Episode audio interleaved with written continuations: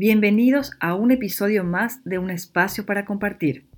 Hoy les presento recomendaciones claras sobre el uso de las pantallas con niños, la televisión y los dispositivos móviles que todos conocemos.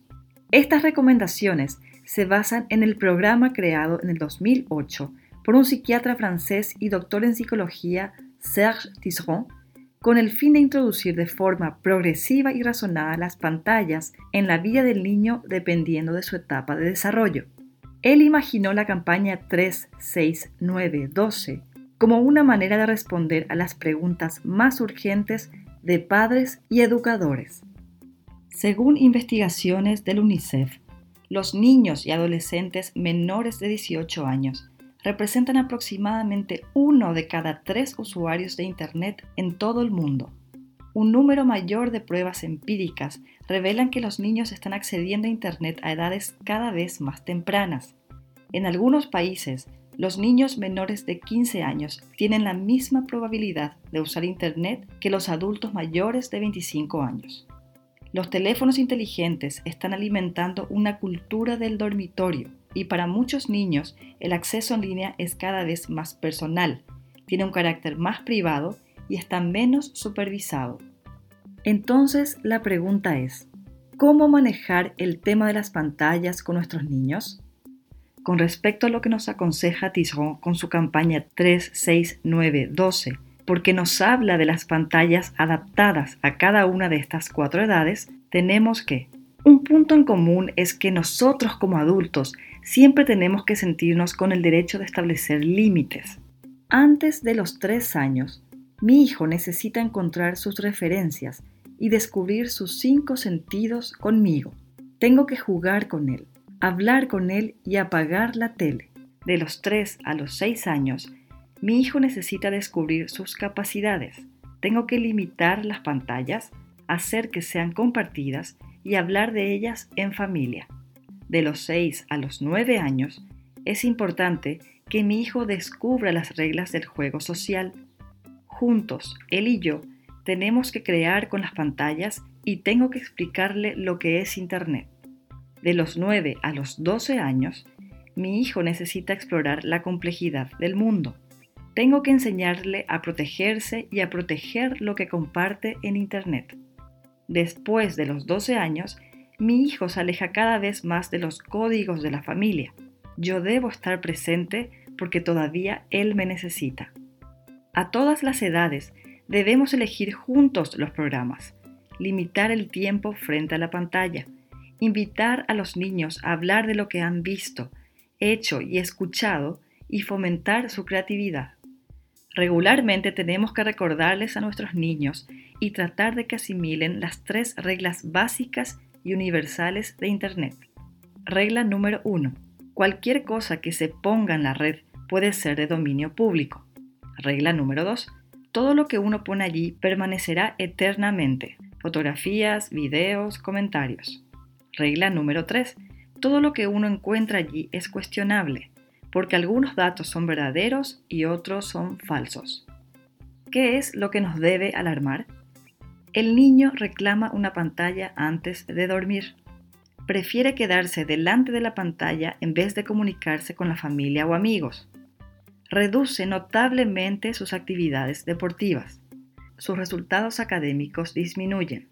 La mejor señal de advertencia o de alarma de un uso problemático de Internet sigue siendo los resultados escolares. Una fuerte caída en las calificaciones es un indicador que debe tomarse muy en serio. Lo más usual es que cuando el niño se encierra frente a las actividades digitales, esto sea el signo de un sufrimiento que trata de olvidar. Hablemos con él sobre sus preocupaciones. ¿Cuáles son los efectos que tienen las pantallas sobre la salud? El tiempo que el niño pasa frente al televisor tiene un impacto en su desarrollo porque realiza menos actividades físicas, sensoriales e interactivas. Aumentan los riesgos de sobrepeso, fatiga cognitiva y emocional. Hay ira, tristeza, problemas de memoria. Hay un retraso en el idioma, dificultades de concentración y somnolencia y aislamiento. Si el niño come frente al televisor, ya no percibe los gustos y signos de saciedad. Es posible que no aprenda a regular su apetito. Estos impactos son reversibles tan pronto como las pantallas se reducen o detienen. Tenemos que regular las pantallas con niños pequeños, porque ellas no hacen que el niño sea más inteligente. Dan demasiada información a su cerebro. Ellas desvían al niño de la relación padre-hijo y afectan su función visual en desarrollo. ¿Sabían que los programas para niños a menudo se crean para fomentar la compra de productos? Desde una edad temprana, el niño puede apegarse a los personajes de programas o películas y exigir su compra, a veces con insistencia. A cualquier edad, establezcamos reglas en la familia. Cualquiera sea la edad, la presencia de reglas aplicadas tranquiliza al niño y le permite construir gradualmente una gestión equilibrada de sus hábitos digitales. Algunos ejemplos de reglas son 1. Cenar juntos, sin televisión ni tablet táctil para poder conversar. Está demostrado que esto constituye el mejor indicador de buenos resultados escolares y de la integración social futura de un niño. 2. Dar prioridad a una colección de DVDs donde el niño pueda elegir antes que la televisión.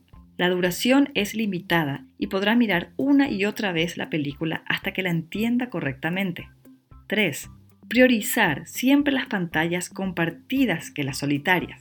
Por ejemplo, hacer habitual el ver una película con nuestros hijos una vez por semana. Preferir aquellas consolas de juego que permiten jugar entre varios jugadores a aquellas que permiten un solo jugador.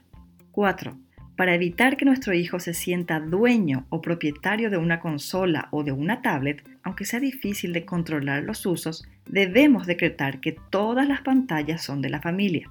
Si tiene hermanos y hermanas, hacer un plan de su utilización. Así aprenderán a organizarse juntos.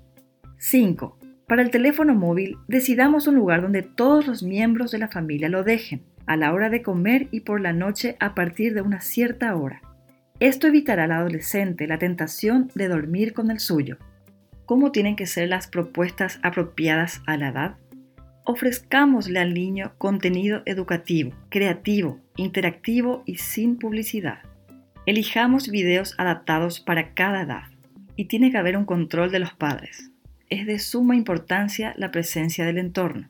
Nosotros tenemos que compartir con ellos actividades digitales, dibujos animados, aplicaciones, fotos.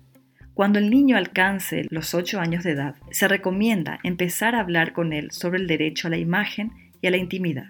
Una propuesta es hacerle participar a mi hijo en la elección de fotografías familiares para ver cuáles mantenemos y cuáles no. Es una actividad familiar compartida con un objetivo concreto. Y el otro consejo es hablar, intercambiar lo que todos hacen y les gusta. ¿En qué momento el niño puede tener acceso a las pantallas? No cuando se levanta, tampoco antes de la escuela, ni durante las comidas o antes de acostarse. Sí, a media mañana o por la tarde en una duración aproximada de 20 minutos por día. Para ponerle fin al uso de las pantallas, nosotros como adultos tenemos que explicar al niño lo que haremos a continuación. Hacer que el tiempo sea concreto. Por ejemplo, podríamos usar un reloj de arena, temporizadores, número de episodios, partes, etc. Desmarcar la reproducción automática de YouTube justo en la parte superior de la lista de videos. Apagar la pantalla al final de un episodio, el éxito de un juego, el final de un libro o una canción. Y conducir al niño a otra actividad. Entonces, la televisión no calma a los niños pequeños. Cuando un niño está jugando y la televisión está encendida, puede captar el bombardeo de información que ella transmite. Ver con tu hijo de dos años un episodio de dibujos animados o una caricatura de 10 minutos puede ser un placer compartido y de intercambio sano, especialmente si va acompañado de comentarios del adulto. Aunque nuestros hijos hagan todo por convencernos de que es inútil intentar hacerles cambiar, tienen mucha más elasticidad de la que pensamos. No dudemos en modificar las reglas a condición de que sean claras y darles a nuestros hijos un poco de tiempo para que se adapten. Pensemos en mostrar, en dar el ejemplo. Los niños pequeños imitan todo lo que ven y los niños mayores no tomarán en serio las reglas si nosotros como adultos no las respetamos. Todos juntos podemos cambiar nuestra relación con las pantallas.